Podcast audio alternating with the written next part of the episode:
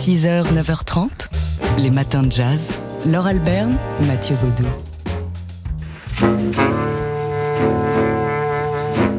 Elisabeth n'ignore pas qu'il y a une foule devant le lycée, que cette foule est blanche et en colère, qu'elle l'attend, qu'elle les attend, elle et ses huit camarades, les neuf premiers lycéens noirs, à faire leur entrée dans le lycée de Little Rock.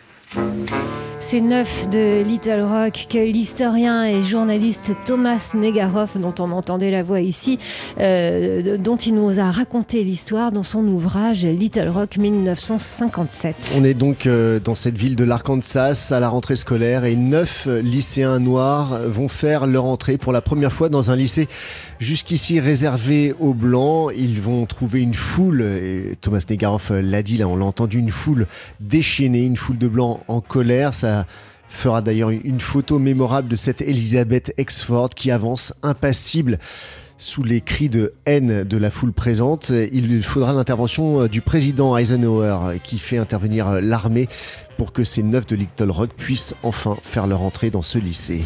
Alors, cette histoire, Thomas Negaroff nous l'avait racontée dans son livre et ce soir, il va la raconter sur scène au théâtre de la Tour Eiffel en compagnie du clarinettiste Xavier Bussy, qu'on vient d'entendre ici, un spectacle qui s'intitule Il ne mérite pas tes larmes. Attention, représentation unique, c'est ce soir à 20h. 6h, 9h30, les matins de jazz. Laure Alberne, Mathieu Baudou. Et aujourd'hui, 2 décembre 2019, on se souvient de ce guitariste qui nous a quittés il y a 20 ans, tout juste.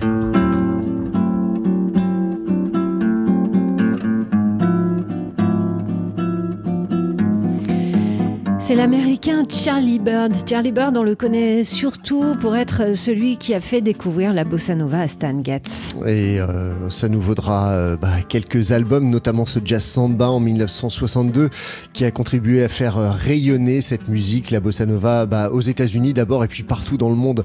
Ensuite, immense succès, ce, ce Jazz Samba. Charlie Bird qui avait aussi, même s'il avait une formation bah, d'autodidacte au sein de la cellule familiale comme guitariste de blues, hein, avec son père qui était guitariste lui-même et mandoliniste. Il était né euh, en Virginie, donc il avait appris vraiment le, la musique euh, locale, euh, familiale. Il s'était formé ensuite à la musique classique, à la guitare classique, notamment auprès d'Andrés Segovia en Italie. Et on l'écoute ici nous raconter que, bah, quelle que soit la musique qu'il joue, il utilise cette technique classique. J'ai décidé il y a longtemps d'utiliser cette technique pour jouer tout mon répertoire. Je jouais du jazz comme ça, je jouais du blues, toujours avec cette même technique. Même si je me considère comme étant un bon joueur de blues, si quelqu'un me demandait mon avis, je lui dirais que je crois bien savoir jouer du blues. Je joue avec une technique en fait de guitariste classique. Charlie Bird, donc 20 ans après sa disparition, jour pour jour. 6h, 9h30, les matins de jazz. Laure Alberne, Mathieu Baudou.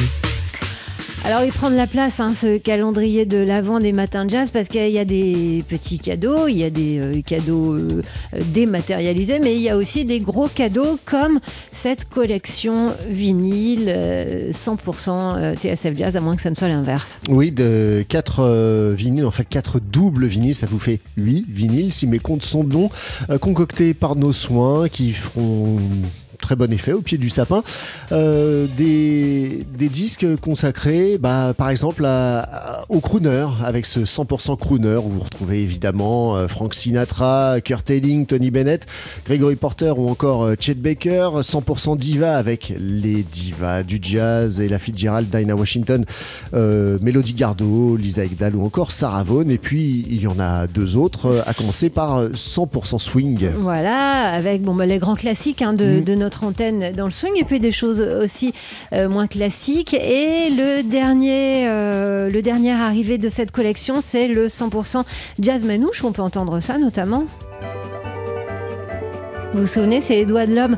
Parce que oui, il y a des choses, alors du jazz manouche traditionnel, on va dire. Où, Django. Où, voilà, le, le fondateur euh, du, du, jazz dit manouche après lui, euh, Django, euh, mais aussi des choses plus récentes, des gens qui ont vraiment marché dans les pas de Django, et puis des gens comme les doigts de l'homme qu'on écoute ici avec Da Vibe.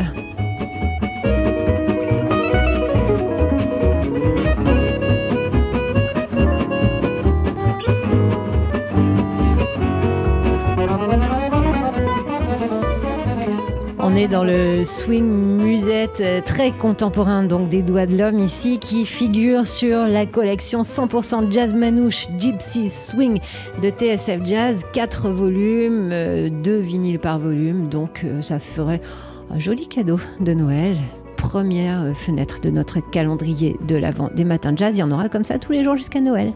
6h, 9h30, les matins de jazz.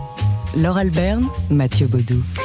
En ce 2 décembre 2019, on se souvient d'un concert qui a été donné un 2 décembre. C'était en 1934 et c'était le premier concert du quintet du Hot Club de France. Ça s'est passé à l'école normale de musique. Alors avant cela, le quintet du Hot Club de France était le quartet du Hot Club de France. Euh, il y avait donc euh, bah, Django Reinhardt, Stéphane Grappelli. Il y avait euh, le guitariste Roger Chaput et le contrebassiste Louis Vola. Et puis Django voulait un deuxième guitariste pour l'accompagner lors de ses solo. Il a proposé comme ça au hasard son frère Joseph. Mais oui, il a, expliqué à Stéphane Grappelli que lorsque le violoniste jouait, il était accompagné par euh, deux guitaristes, alors que lui, bah non, il avait juste euh, une guitare rythmique derrière lui. Euh, donc ce, quartet qui s'était rencontré dans l'orchestre de Louis Vola, devenu quintet, a enregistré quatre titres et donné donc son premier concert.